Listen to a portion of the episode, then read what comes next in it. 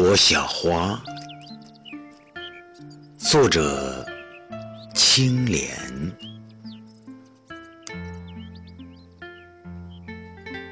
在不经意间，我发现了你。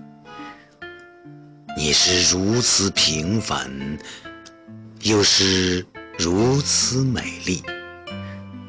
我想偷偷的问问你。平凡之中，你可怀有期许？美丽过后，你可感到寂寞？默默的，静静的，没有回答。忽然，一阵清风拂过。泛起层层绿浪，飘来缕缕清香，